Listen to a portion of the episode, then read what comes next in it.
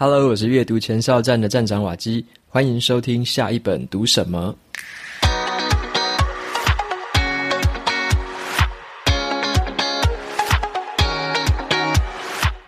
今天的节目呢，算是一个特别节目吧。那今天的节目比较轻松一点，就没有特别聊某一本书了。今天要聊的是呢，因为这个 Podcast 下载破一百万的时候，我有办一个抽奖活动。那这个抽奖活动里面呢，有邀请大家透过这个语音留言的方式录下一段语音给我，那我会在这个节目里面做剪辑，然后线上的回答。那么在这个 FB 的贴文里面呢，其实也有很多人在这个贴文里面留言哦，因为可能有点害羞吧，哦，没有这个录音给我，所以就写在贴文里面。那我也一并的在这一集的节目里面跟大家一次做个回答。OK，那我们马上开始来听第一个听众的留言，他的名字叫做龙小宝。那他的声音非常好听哦，好，大家注意听听看。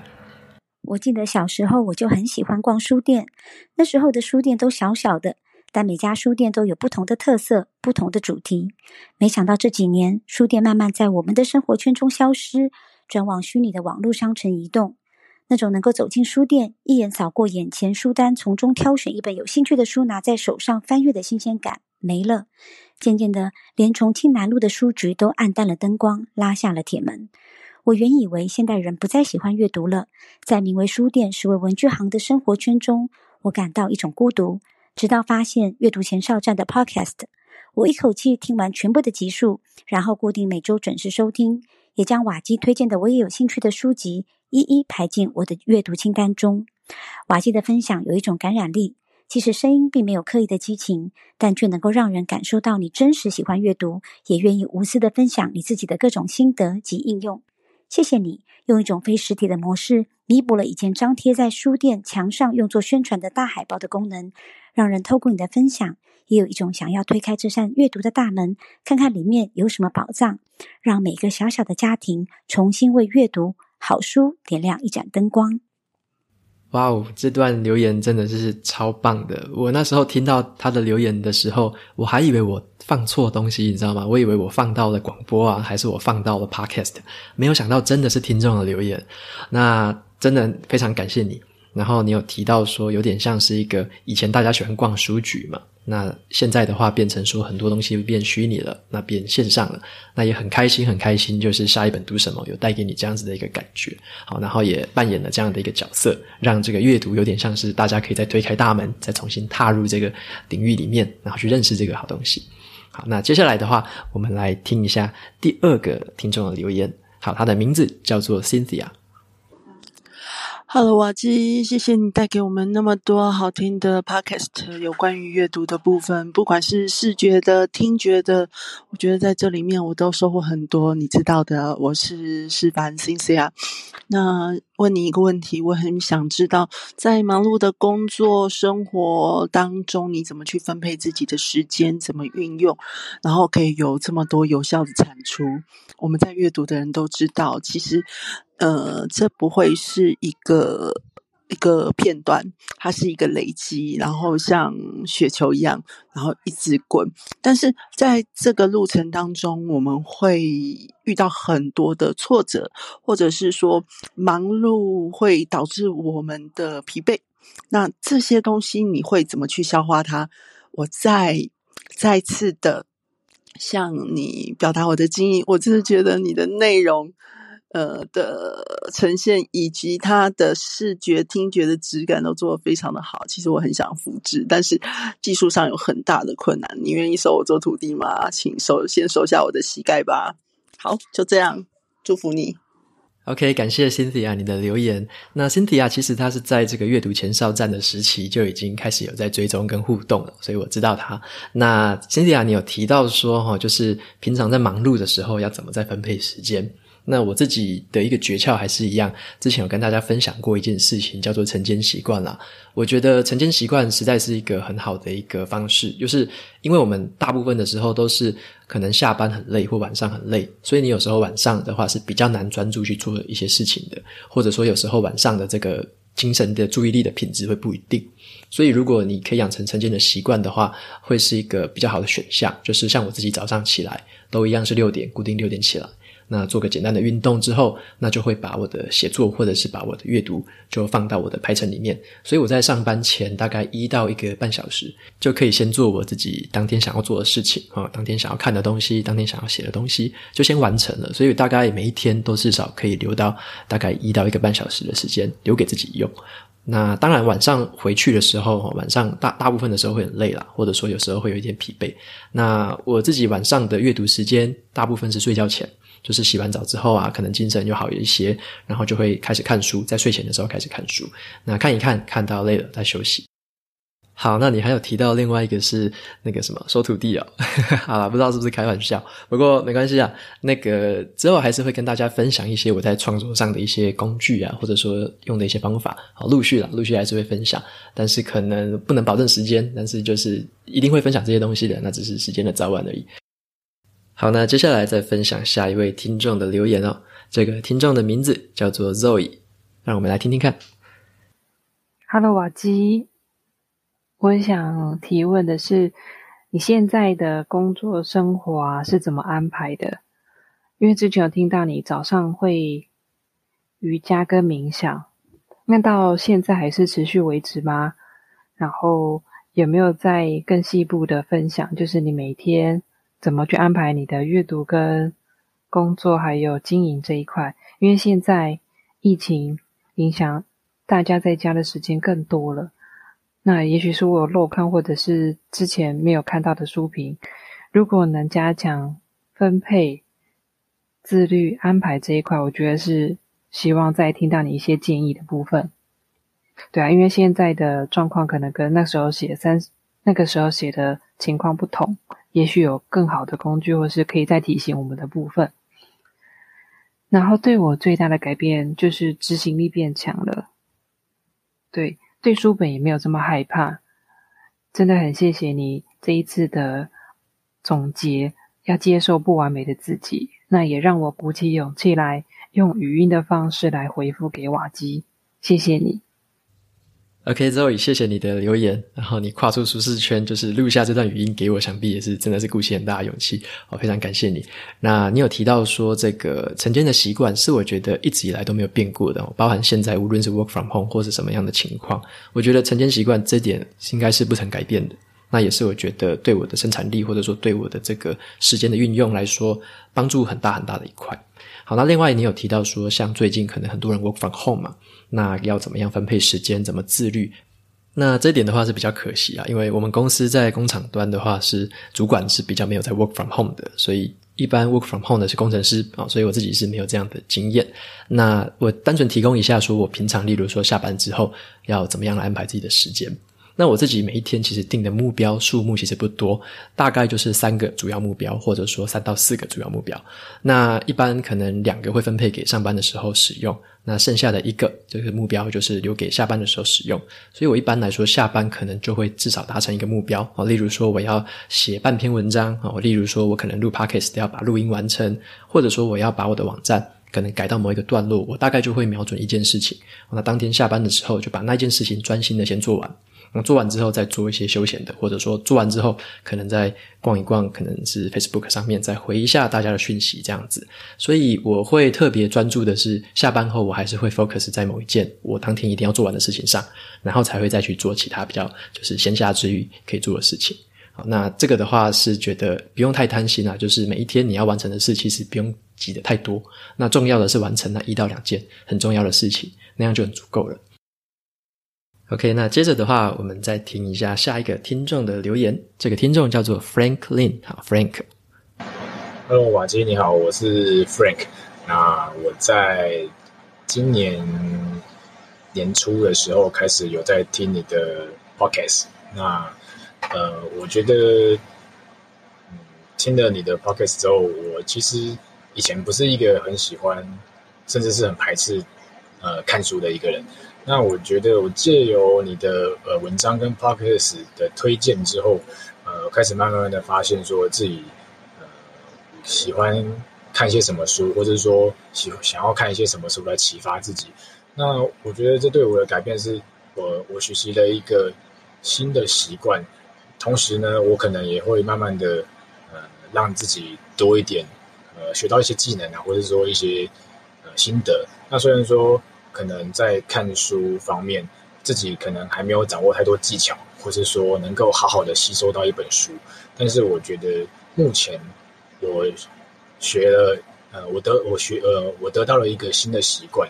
那因此，嗯，我觉得自己有算是呃有些成就感吧。虽然说还没有办法很贯彻书里面的一些内容，那但是我我可以感觉到自己有一些在改变。那也谢谢，就是瓦基有提供了这些 podcast 内容，让我能够有改变自己的机会。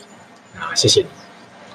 OK，非常感谢 Frank。那我也同时念一下另外一个读者在 FB 上的留言啊，这个读者叫做 L I N S Y，他就问说：“我想要问问看，说大量阅读之后会不会变得太常考虑，然后就少了冲动？”那听了那么多集之后，我的改变就是睡前会开始翻书。好，那所以这个跟 Franklin 的这个留言有一点共鸣，那也有一点不同的地方。我自己的话是觉得阅读反而会带给我冲动啊？为什么呢？因为在阅读的过程或阅读之后回想的这个过程里面，其实你会发现你可能会有一些想法上的改变，或者一些观念上的一些冲击，甚至是有时候书里面讲的一些做事情的方式，或者说这个工作上的模式啊，或跟人待人相处的模式，可能你会想要去采取一些改变，然后去试试看书里面讲的东西，那回去试试看说这个东西适不适合自己。所以这个时候，我觉得反而是阅读会引起我的冲动，会带给我这样想要行动的动力。那所以我自己的想法会跟 Frank 可能比较类似一点，我就是说这个阅读之后其实是想想要改变自己的，好，这个方法或者说这样子的一个想法是很明确的。OK，那很感谢这两位读者跟听众的留言。那再来的话，我们听下一位，这个听众叫做 Lilith，好，我们来听听看他的留言。Hello，瓦基，第一个问题啊，想问问你在阅读每一本书的时候，是习惯边阅读边做重点记录，还是？呃，先阅读完一遍之后再来做整理呢？那我也想问问看你从阅读整理到产出一篇完整的内容，这过程中大概会花多少时间？那有没有遇过什么样的困难，以及有过放弃的经验吗？觉得说，诶，这本书可能不太适合，呃，以说书的方式来做呈现。那另外，我也想分享一下听了下一本读什么的心得。其实我曾经有一段时间，就是觉得，一直找不到时间来阅读，或是说呃，书的内容种类太复杂，其实没有办法好好做选书。那偶然之间看到了你的分享，觉得呃，选书的方向、品味，还有呃，重点的整理都。非常适合我。那听了之后也觉得，呃，在你的介绍之下，我更容易去理解作者想要表达的观点以及内容，也会让我想要呃去找完整的书来看。真的很感谢。OK，非常谢谢 Lily 你的留言。那你有提到说我是阅读的过程是怎么做笔记？啊例如说我在读的过程中啦，大部分的时候我是习惯就读过去，然后把这个重点的地方或觉得有我有意见或有想法的地方，我会贴上这个标签纸。那贴上标签纸之后，就把它读过去。好，那最后的话，我是习惯的是一口气的，好，再回来这样子的一整本书，然后再去回顾里面的东西，回顾这个想法，然后把那些标签纸的地方点出来，然后再重新再看那个段落一次。那这个是我大部分的书会这样处理。那少部分的书是比较厚的，例如说那种砖头书，四五百页的那一种。那那个的话，我就会分段处理。例如说，我可能会把它拆成三个段落。第第一个段落读完之后，我就再做回想。那回想之后，就先写一部分的心得，记录一部分的一些想法。那接下来再分就第二个、第三个段落这样子。所以不同的厚度的书或不同内容程度的书，可能有不同的读法哦。这个不会有一招打全部的，就是你要看适合的模式哈，适合的书用适合的方式去读。那或者说你自己也有偏好的方式也没有问题。所以的话，我是比较建议的是你在读的过程中，就是比较顺畅的读下去。那那个时候你要记笔记，你就简单的用便条纸，或者说你可能要在书上画线也可以，你就马上把它记下来，那就往后读过去。那最后的话，再透过回想的方式，以及重新翻阅的方式，再去回顾书里面的内容。这个对于记忆的加深一定是很有帮助的，尤其是回想这件事情，单纯是回想就可以加深记忆力了。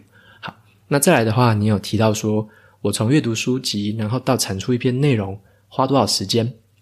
哦，这个问题比较难，就是也是难很难一次回答完的，因为每一本书哦，它的这个厚度或它的难度，还有它对于我的生活或者说跟我职场的相关度都不一样，所以有些书我可能会读得很吃力。可能一本书，光是一本书，可能就读了六个小时、八个小时。那光是要整理它，也很花时间。所以这种比较硬的书，整个做起来，包含文章产出来，那可能都是超过十多个小时以上的事情。那比较快的，例如说，可能我自己熟悉的领域的，那可能就比较短的时间。例如说，我有看过那种两个小时内我就读得完的书，那再加上文章的一个这个写作，以及把一些生活的想法写进来的话，那可能前后可能会也花不到两三个小时。所以可能一本书我一个一整个下午就可以搞定。那这样是比较内容比较轻巧、比较简单的书。好，那我在写作过程也有放弃过了。就是也有看一些书，觉得说好像不太值得分享，或者是说我没有什么共鸣，没有什么想法，那那种书我就会很果断的放弃，因为我自己都没想法了，我也不好意思把它再讲出来，那也不好意思再分享出来，因为因为我也不知道讲什么啊，所以这个是很直接的啦。如果不想讲，我就放弃，我就干脆不讲，那我也不会觉得说有什么愧疚感这样子。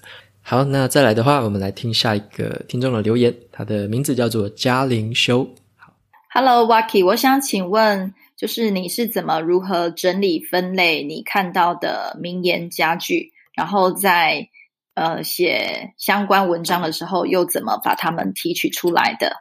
谢谢。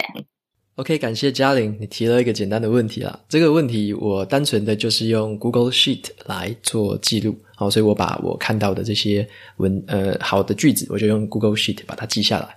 那还有另外一个，我会用这个子弹笔记的方式，我会用手写的方式写在笔记纸上。那手写的我会写比较少，很经典的我才会写下来。那大部分的我就直接记在这个 Google Sheet 上面。所以我有想要引用，或者说我要回想某一个关键字的时候，我就会打开我的 Google Sheet，在那边打个关键字，或者说打一个我有想法或有印象的作家，然后去搜寻一下之前记了什么东西。所以大概就是这样很简单的用法哦，越简单你越容易使用，然后也越容易持续的去用它。好，这是我的一个核心的观念了，就是要简单嘛，要够实用，然后不要有太多的阻碍，这个你才会持续的用它，才会保持成一种习惯。OK，那再来的话，再听一下下一个这个听众的留言。你的口齿非常清晰，而且讲得非常有条理，而且非常的顺畅，我觉得听起来非常的舒服，实在太棒了。OK，我刚刚忘了介绍他的名字了，他的名字叫做乔。好，那感谢这位听众乔的留言。那你的留言也让我觉得非常的顺畅、舒服，然后太棒了。好，非常感谢你的这个算是五星吹捧吗？OK，那非常谢谢你的留言。好，那再来，我们再进到下一个听众的留言。这个听众的名字叫做 Joanne。好，来听听看他说了什么。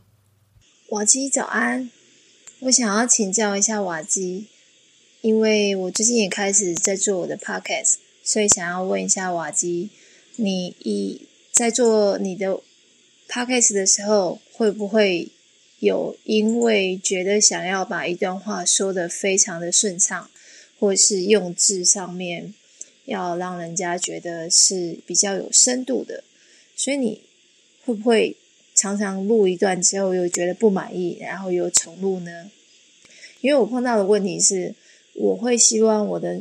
讲述的文字是比较经过思考而说出来的话，而不是说就是一般的闲谈。所以我刚开始录制的时候，我通常都会觉得一个字讲错，或者是那个语不达我想要说的意思，我就会重录。那现在我也是正在思考说，你要继续这样子录制一个我想要呈现的的。Podcast 节目呢，还是要用比较轻松的方式来跟大家呃聊聊一些事情。然后听了您的下一本读什么，让我学习到用你的观点来看每一本书。每个人读一本书，有不同的角度、不同的看法、不同的经历，会得到的重点会不太一样。所以我觉得我也从你的角度学习到了。这本书的作者所要传达给我的意思，另外也借由分享你的下一本读什么，给那些身边的朋友，尤其是九零后的这些我的表妹啊，我的同年纪的朋友，或许他们比较不习惯阅读纸本的书籍，所以我可以借由你的节目，然后让他们可以因为用听的方式来读一本书，进而也让他们可以喜欢上书。我觉得这是很棒很棒的一件事情。谢谢你的分享，也谢谢你制作这个节目这么用心。OK，非常谢谢 Joanne 的留言。那你刚刚会发现说他好像这个讲话有两段不同的这个声音呢、是因为我的那个留言软体是一分半为一个长度限制，所以他分别录了两段给我，我把它剪在一起。好，那 Joanne 他有提到一件事情，就是他在做 Podcast，那问到说这个录音的过程中到底要不要很斟酌每一个字句，那要不要重录？嗯，我的想法是这样子，像如果我要讲一段引言的话，我可能要讲作者说的某一段话。那我一定会把这段话写下来，那或者是打在这个电脑上面，那我就会完整的把那个话一字不漏的念出来。我不希望说引言的时候引错了，或者说讲错了话，所以引言的部分一定是会完整的打出来。那但是其他的这个录音或者说其他的这个段落，我是会比较建议，可能你可以尝试一下。每次都是先录一小段一小段，例如说每次就一分半钟或者录个两分钟，那一小段一小段的组合起来，可以试试看这样子，就不要把它变成是一句一句都这样子要重录啦，因为每一句要重录也未免太累了吧。所以你可以先尝试比较小段的这个组合，那最后组合成一个完整的节目。我在一开始录的时候，其实也常常的去重录啦，包含我现在还是一样啊，就是只要讲一讲有一点打结，或者说讲一讲有点不顺的，我一定会在那个时候我就就觉得说那个时候不行啊，我就会重新再讲过一次，那最后再把这个原本不好的地方卡掉。所以这个部分是一定会遇到的啦，尤其像如果你要讲的是比较偏这种知识型分享啊，或者说比较偏这种比较硬的一些内容，那可能你在这个讲的过程中，你会很斟酌，或者说你会觉得一定要把它讲对，那不要传达了错的讯息，那这个时候重录，我觉得是避不了的。好，那。我自己也很实际的跟大家讲说，像现在录到了七十集，我还是常常会鬼打墙啊，就是讲一讲，然后重来，讲一讲，重来。那大家会比较没有听到重来的部分，因为都被我剪掉了嘛，所以可能会觉得说，好像我讲得很顺畅一样。但是事实上不是啦，我并不是那种一镜一镜到底的，就是中间是存在了很多很多的缺陷。那只是因为这样 Podcast 的呈现方式，所以很多的缺陷会被这个修饰掉，所以大家会听到的是一个诶完整的一个结果。所以在这个过程中是有很多的一些这个错误，或者说很多的重来。那我也是很鼓励你说，你可以就是分段先试试看吧。那看自己越录越顺之后，这个段落的这个连续性可能越来越好。那像我现在。就是会延长，像我现在这就是比较不会说这个每一段都要重来，就变成说我可能会录个五分钟，那甚至有时候很厉害，可以一次录十分钟，然后再把它拼起来这样子。所以也就是熟能生巧的感觉啦。你越录越熟之后，你会越来越延长你自己这样整个这个顺畅的一个时间。好，那这个可能是要靠这个练习跟经验来累积的，这个可能没有什么特别的捷径了。好，那再来的话，我们来听一下下一个听众的留言哦。那。这个听众他是在 FB 上留言的啦，那他的名字叫做 Relax Lin 哈，Relaxlin。那他留言的这个内容是说，声音很好听，而且有温度的说话。那很好奇，这是训练出来的吗？是怎么练习的？OK，那这个其实我说话的方式，其实就是我大概平常说话的方式。有时候我还会觉得说，我平常说话甚至比 Podcast 上面还说的还要快，所以我已经有尝试着在 Podcast 稍微放慢讲话的速度。那这个讲话的，你说这个音色或者说什么，嗯，还有温度什么，这个倒是见仁见智啦。因为这个比较偏音色的东西，就比较没办法强求。那训练出来的话。我就是靠着实际的练习嘛，就是实际的 podcast 就是我的练习，所以在 podcast 之前其实没有什么练习，我就直接开始录了。所以你可以去听听看我的第一集、第二集。嗯啊，不过我有点后悔，反正第一集、第二集是没有这么样的好啦。当然是你可以听听看，就是我以前的录音跟现在的录音有很明显的差别，所以是靠着这样子实际的发表、实际的练习。慢慢的练上来的，也是一样，没有什么捷径，就是靠着练习练上来的。好，那再来的话，我们再听一下下一个听众他的留言。这个听众叫做 Gary，是如何让自己可以保持这样斜杠的动力，并且步步实践的呢？OK，那 Gary 的这个留言哦，跟 FB 上有另外一个留言，其实内容有点像，我就一起把它念完好了。好，另外一个听众的留言是叫做吴倩萍，好，他的留言是说斜杠选择写部落格跟说书的原因是什么呢？那刚开始的时候，工作完很劳累，是怎么让自己有时间坚持创作的呢？OK，其实是在问有点类似的问题哦，就是为什么做这件事情的动力？为什么写部落格？为什么要斜杠？为什么要做这些这么多的事情？就是平常的工作、平常的这个生活，难道不够好吗？还是不够忙吗？为什么还要做这些事情？那这两个问题哦，其实是很深的一个问题啦。如果说要完整的回答，说不定用一整集的 podcast 也不够，甚至要录个好几集。那我在这边尝试着用比较简短的方式来说明好了，就是呃，一个是长期的思维，那一个是短期的思维。好，那以长期来讲，我会去思考的就是可能十年后、二十年后，甚至是我到死前的最后一刻，在这个长期的这个过程里面，我会回头看说。当时的自己，好像现在我是三十几岁嘛，那当时的自己所做出来的选择，我为什么那时候要斜杠？为什么下班后要忙？那那时候做出来的选择，会不会让我在以后几十年后的自己不会后悔？所以只要把这个思维的方式直接拉长期，就会知道说，以后的这个时时间点来回顾来看的时候，当初自己做的抉择，要选什么样的路线，什么样的抉择。就很明显了，就完全明显，我该现在要做什么，以后我才不会后悔，以后我才不会有遗憾。那很明显，就该做什么，就现在就来做。那另外一个，这刚刚讲的是长期，另外一个是短期的思维。也就是说呢，我常常会在心里面有一个想法，就是很可能我明天就会挂掉了。好，这个挂掉就是死掉的意思，就是人生是很无常的。那看多了事情，或看多了很多人的故事。那甚至自己也经历过、体验过，甚至是跟很多东西擦身而过之后，你就会有这种很深刻的想法，可能随时都会过世，可能很多随时这个意外都会发生，所以常常会有这样子的一个感触在心里面，也就是短期我该做什么，我可能明天就算我走了，我也好，就是了无遗憾，不会有任何的遗憾。那有这样子的一个思维在心里面，就会让我常常会有动力了，就是嗯，因为你如果说今天什么事也不做的话，那明天就走了。那好像会有点可惜嘛，因为你你没有试着活出最大的一个极限，然后就就不见了，那这是有点可惜的事情。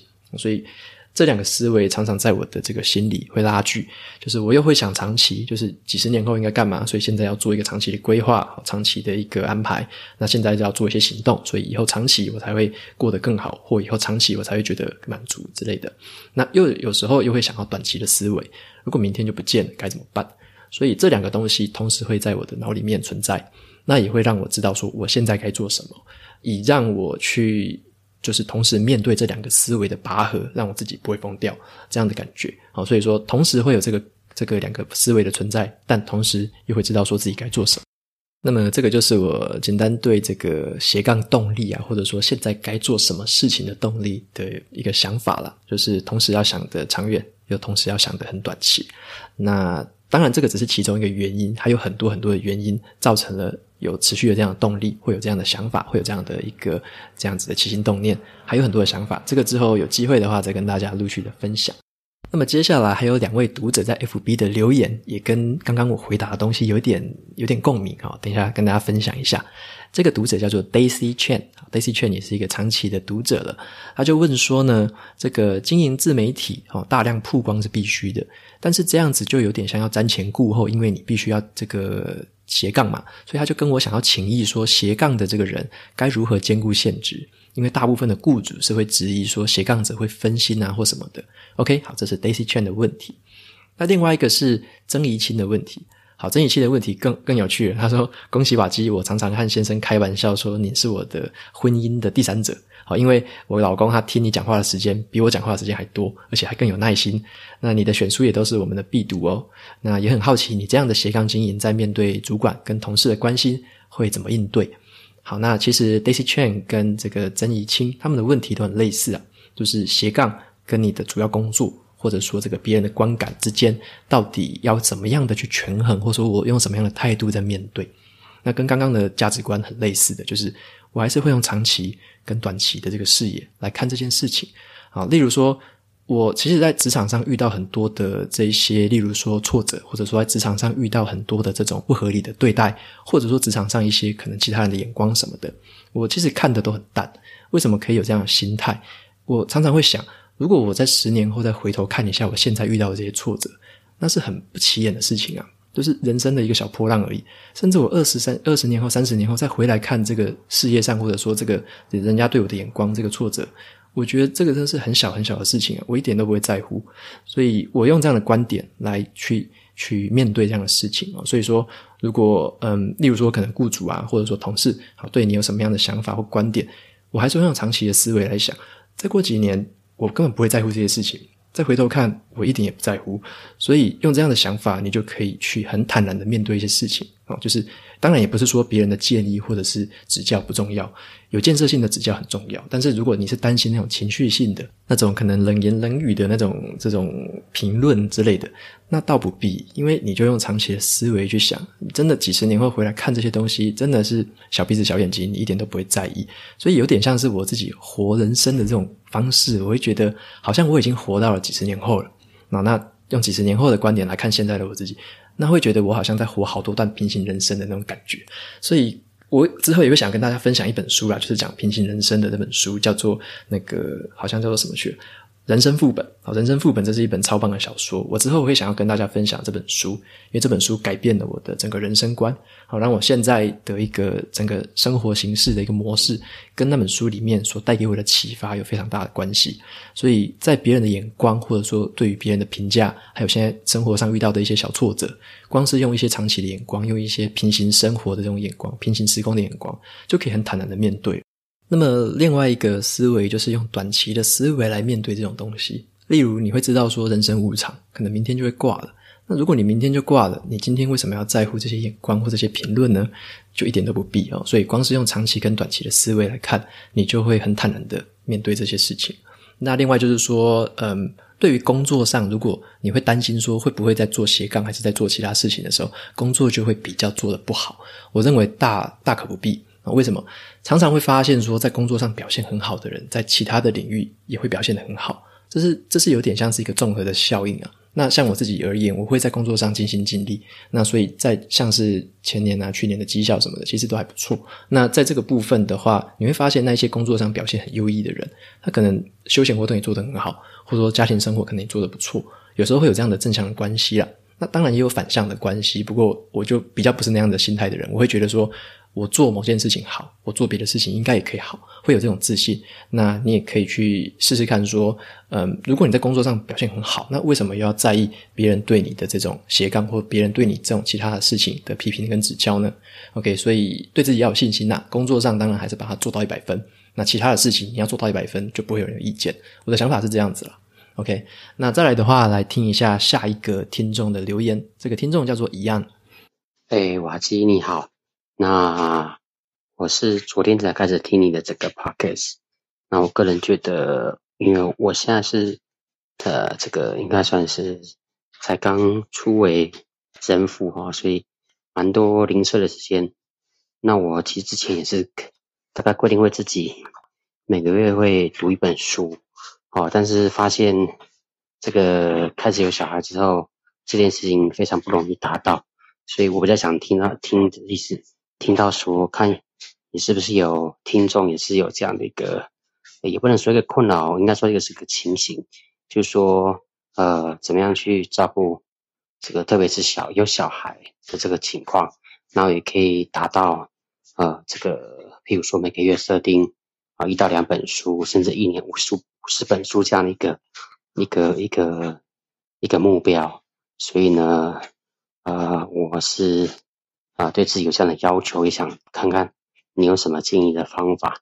呃，我是第二天才听你的这个 podcast，所以我还没有来得及有机会把你所有的这个单集都听过一遍，所以刚好又碰到这个活动，所以想听看看你的意见。好，好，谢谢。OK，非常感谢一样的留言哦。那一样他是因为有抽到另外一本书的抽书啦，所以我透过 email 有跟他分享过一些想法了。那我在这边也跟大家分享一下，我告诉他什么。那就是我会建议他的一个点是叫做晨间习惯，还是一样。因为我在很多的作者或很多的这些很有名的作家他们的一些分享里面，都会发现说，很多人虽然他有子女，可是他们挪出自己时间一个很好很好的方式，一样是晨间习惯。有点像是说，你小孩子很晚睡，你可能晚上都弄不好，还是说你很晚要陪他，或者你晚上的时候要处理他很多事情，那你在晚上的这个或者傍晚的这个生活品质，一定是会受孩子的影响。但很多时候是早上的期间，例如说可能五点六点，那个时候小孩子还没有醒来，那很多人都会利用那段时间提早醒来，可能用那一个小时甚至半个小时的时间，好，就做一些自己要做的事情。所以尽可能的用早上的时间来挪出来，那做你想要做的事情，例如阅读啊，或者是你要写东西都可以。所以晨间习惯，我觉得还是一个很好的方式。哈，无论你是单身，或者说你有小孩，都还可以用这样的习惯，把那个时间挪给自己用。好，那另外一个我建议他的是，嗯，可以试试看有声书，无论是中文的或者是英文的，因为你可能在顾小孩，或者说你要陪他的时候，你很可能很难拿着纸本书在看，那你可能要移动式的，或者说你可能要在那边，有时候要顾着他，要看着他，那你可以用听的方式嘛，你可以听一些书，那就慢慢的听，哈，就是简单的听，听过去之后，你也不用强求说每个字都要记得，你可能要想的是说，你听的时候有没有听到这个故事的脉络啊，有没有听到重点。那有点像是用这样子的方式来提高自己的阅读量，也是一个不错的方法。好，OK，所以说有声书的话，可以在你平常的时候陪伴他的时候，你可以听。那如果是要阅读纸本书的时候啊，可能就是用这种晨间的习惯，挪出一个特定的时间给自己好好的使用。那这是我给他的一些想法跟建议。接下来的这位听众叫做 Ginger English 晋级英文，OK，那我们来听听看他的留言。Hello，瓦基，你好，我是 Ginger。我有个问题想要请教你。呃，我从去年八月开始做个人品牌，我从 IG 跟 FB 着手，然后最近完成了我的官网。呃，但是我的能见度很低，我的呃订阅人数、追踪人数大概就是两三百个人而已，一直没有办法突破。那我官网做完了，也觉得好像不知道对你能见度有没有帮助。我想知道你在做个人品牌的时候，呃，这些是一起的吗？还是是分段式的？那你怎么让你的人数有所突破？啊，还有你的 Podcast 是在什么时间点开始的？那是不是对你的呃能见度帮助很多？因为我现在也。在想要不要做 podcast，那我今天会尝试我第一次的 Clubhouse 的一个 event，我不知道呃会怎么样，但是呃我就是很想要向你取经，知道说你在做个人品牌的时候有遇到哪些困难，那对于这样子的数字人数的上升你怎么看待？好，以上是我的问题，谢谢你。OK，感谢晋级英文的留言。那我有稍微去看了一下，他在 IG 上面有这个页面，那也有他自己的网站，看起来是在做这个英文的教学，有这种一对一的服务，所以有兴趣的朋友们可以去参考看看哦。那晋级英文他问我的问题是说，在这个网站哦，Podcast 这个方面，什么时候起步，什么时候做？那我自己的经验是这样子，那时候做阅读前哨站的部落格。一直做做做，做到后来，然后我是同时做 FB 粉砖哈，所以说粉砖跟布洛格是同时起步的。然后那做到了一定的规模之后啊，例如说，好像我有点忘记是不是一万个按赞吧，还是一万个追踪的时候，差不多那个左右开始做 Podcast。好，那因为我不是因为那个人数开始做 Podcast，我是因为想要做 Podcast，所以开始做 Podcast。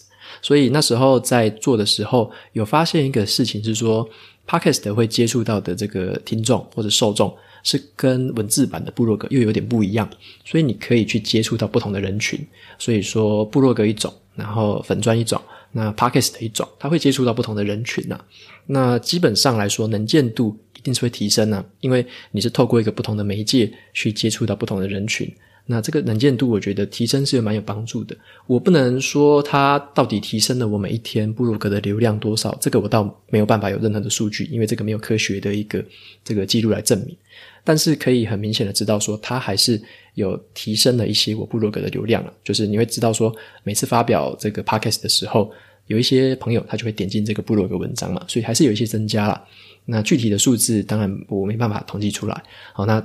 这个也给你一个想法，就是说，如果你是喜欢做 podcast，或者说你觉得做 podcast 很有意思，你想要透过这个方式去接触更多的人群，帮助更多的人的话，那你就做吧。这个完全没有什么冲突，那也一定可以打开你的能见度或者曝光度，这一定会有的。所以说也不用犹豫了。如果你真的有想要做这件事情，那就做吧。那还有另外一个，你有问到的是说，对于这种经营可能个人品牌啊，然后这种追踪还有什么人人数的上升，有什么样的看法？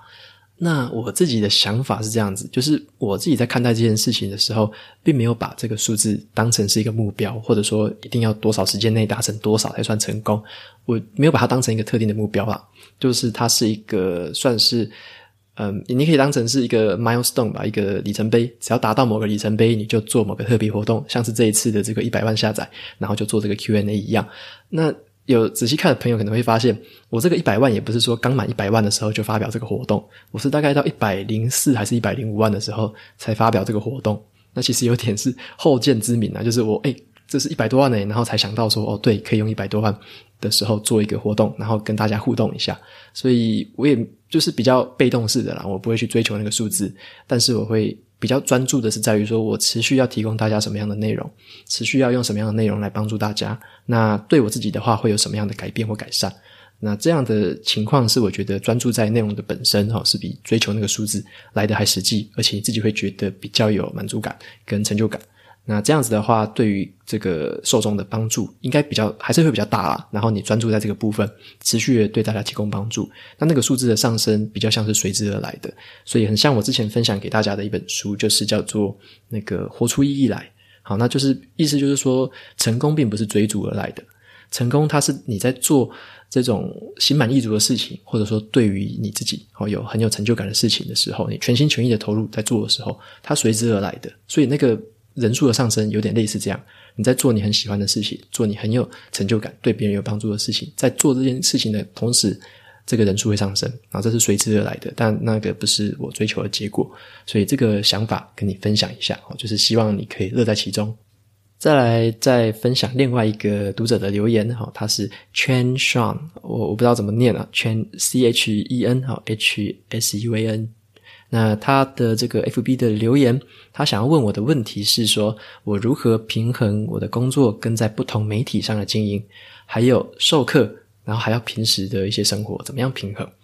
那我的方法其实还蛮单纯的，就是我很喜欢用所谓的系统哦，因为我自己在公司是做所谓的系统的，可能是 IT 啊，或者说 CIM 这种系统的哦，我是做这种系统的人，所以我很在乎或者说很很倚重系统，我很仰赖系统。我认为系统可以提高你的效率，那系统可以去帮助你改善你的工作流程，这是一定的。那我指的系统有点像是说一些 APP，或说一些软体，甚至是一些数位工具。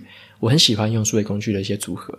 那例如说，我在这个社群媒体上的一些发表的内容，蛮多的一些时候我都是用排程的，就是用 scheduling 的。那排程就是说我可能在某一个月的某一天，就把接下来一个月要发表的东西都排成好了。那这样子的话，我就可以在某一个时段专注做那些事情，专注完之后做排程。那之后的一个月，他就帮我自己发表。我蛮喜欢用这样子一个方式啊。那另外，也就是说，像我常常会把很多的软体整合起来，像我的部落格其实是整合了非常多软体的结果。那这样的整合会让我觉得非常的提高我的效率。那我在做可能发表某个部落格文章的时候，它就自动连接到了一些地方，可能做了某些事情。好，那我可能在发一个 email 的时候，它又帮我自动连接了什么事情，甚至是别人在我的部落格上点了一些表单，填了一些内容，我的这个系统就会自动做了一些事情。所以很多的事情就是靠系统做到自动化，做到我的批次，做到我的这个排程。那用系统可以帮助我改善很多的效率。好，所以说我是蛮常用这样的系统来。改善我的生活，那也改善我在工作，甚至是在这个媒体上面的经营。那我也分享一下我这样想法的一个背后的哲学啦。你可以想象一个常听到的一个故事啊，就是如果是一个年轻人跟一个老人要比赛哦，他们要砍一棵树，用一棵用一个斧头要砍一棵树，那你会发现这个年轻的小伙子马上拿起斧头就开始砍树了，猛砍狂砍。结果后来发现这个老头怎么在那边慢慢的磨斧头啊？他们还没开始砍。结果最后谁赢得了比赛？好，是老人赢得了比赛。他把这个斧头磨利了，砍两三下，这个树就断了。结果年轻小伙子砍半天，斧头越来越钝，然后树还没有断。那这个意思也就是说，我是比较偏向于把我的这个斧头磨利的人。那那斧头意思就是我的系统，我的一些数位工具，我喜欢打造这些东西，把这些东西先磨利了，把它打造好了。那它最后带出来这个成效。会是很很算是可以可规模化的，或者说可量化的，然后可以自动化的，那可以帮我在后来的这些我的整个运作上，整个生产的效能啊，或者说整个我产出的一个质量跟产出的速度都可以大幅的提升啊，所以我是很喜欢打造系统的一个人，所以你可以发现说我的这个部落格其实是整合了好多好多的数位工具所做出来的一个结果。OK，所以这个地方也分享给大家，这个是我经营我的这个。算是自媒体嘛？OK，大家也叫这个自媒体。OK，自媒体或者说我经营我的工作，经营我的个人生活，我很喜欢用系统。好，这个是我分享给大家的一件事情。好，那到了今天的最后一个这个听众的留言了，我们来听听这个听众怡如劝。好，怡如劝他的留言讲了什么？嗨，瓦基你好，我是怡如。那我也是 Nigel 的童书分享的粉丝页的作者。那我听你的 Podcast 已经有一段时间了，嗯，非常感谢你做这些内容。我常常根据你推荐的书去买书来看，那我也很喜欢。那你的这一集 Podcast 真的我非常喜欢，我也很感动，它激励到了我很多。那也帮助，我觉得也帮助了在想要走出创业的路上的这些人一些很中肯的建议。那我希望你继续加油，继续做。然后呢，对你好奇的一点就是说，像你推荐这些书的话，你需不需要先跟出版社或是作者先告知，或者是沟通你会用到他们的内容呢？那我很喜欢你一点，就是你也讲到内向者如何去面对像这样的工作。嗯，谢谢你，继续加油，拜拜。OK，谢谢怡如的这个留言。然后你有提到说上一次的 Podcast 这个心路历程的分享对你有帮助啊，听到这一点，让我也是非常的开心啊。那还有一个是说，你有问到的是说我在说的这些书的内容有没有跟这个出版社要取得授权？我自己之前有稍微 survey 一下，就是说看怎样的一个内容的呈现方式要跟出版社拿授权，看起来大概是这种商业模式。例如说，我假设说是要把书的这个说书内容。那可能是包装成一个商品要卖的话，如果要商业化的话，那这个是一定要取得授权的。可能是那种说说书节目啊，或者说把文章打包成一个商品来贩卖，这个要取得说书的这个授权了。所以你会发现，我采取的策略反而是说我让我的说书跟我的这个文章的内容是完全免费的提供给大家的，就是当成是一个完全的一个分享类型，可能是加入了我个人的一些想法。甚至是我融入了一些我生活的一些实践之后的一些想法跟经验，那再加上一些我自己的案例，变成说是一个不单纯只是单纯的整理，那还加上了我自己个人色彩的东西，所以变成了一个其他的一个创作。那这样子一个方式是，当然会带大家认识一些书，但是也融入了一些我自己的一些思考在里面。那用这个方式啊。嗯，变成说是一个，它并不是盈利，或者它是也不是一个商品了。那变成是一个这样子的一个推广的方式，甚至是一个广为分享的方式。那很多的出版社其实都有跟我联络了，反而都不是谈授权的事情啊，都是谈说有买有没有哪一些新书啊，或者一些畅销书、经典的好书，我希望推荐给我读，然后读了之后可以跟大家分享的。那在这个情况下，我其实拒绝掉的书比我接受的书还多，所以我没有兴趣，或者说我自己不想读的。或者说跟我现在想要看的不一样，没有相关的东西，我基本上是一定会拒绝，一定不读的。那我会读的，或我会想要跟大家分享的，一定是我自己有兴趣，那我对我自己有一些启发的东西，我才会想跟大家分享。好，基本上是这样子。所以这个是我跟出版社的朋友们这个交流的一些想法跟经验，要跟你分享。好，那今天的节目呢，差不多就到这边哦，进到了尾声，也录了非常的长哦，因为留言的朋友真的是好多，那我就尽量帮大家整理一下，然后把类似的问题哈集中在一起一起回答。好，那很感谢这次有语音留言的朋友们，也很感谢 FB 上面留言的人。那你们如果说有兴趣的话，也可以在这个 Show Notes 里面找到这个语音留言的这个信箱，进到我的网站里面，你可以在那个留言的区块哈，直接点一个按钮就录音。录音之后呢，他就会直接寄一段语音档给我，就像现在这样子，我可以把这个语音档剪接在节目里面，那直接做回答，所以你也可以在节目上听到你的声音，这是很好玩的一件事情。好，所以说大家有兴趣的话，你想要对我说的话，或者说你对节目有任何的想法，然后它带给你有什么改变，你都可以用录音的方式给我，这个都没有问题。OK，那节目到这边就正式进到了尾声。如果你喜欢今天的内容，欢迎订阅下一本读什么，然后在 Apple Podcast 上面留下五星评论，推荐给其他的读者。那你也可以用行动支持我，每个月赞助九十九元，帮助这个频道持续运作。如果你对这个频道有任何的想法，或者想要问我的问题，都可以在 Show Notes 里面找到语音留言的信箱，留下你的声音给我。我每周呢也会在阅读前哨站的部落格分享一篇读书心得。喜欢文字版的朋友们，不要忘了去订阅我免费的电子报。好的，下一本读什么？我们下次见，拜拜。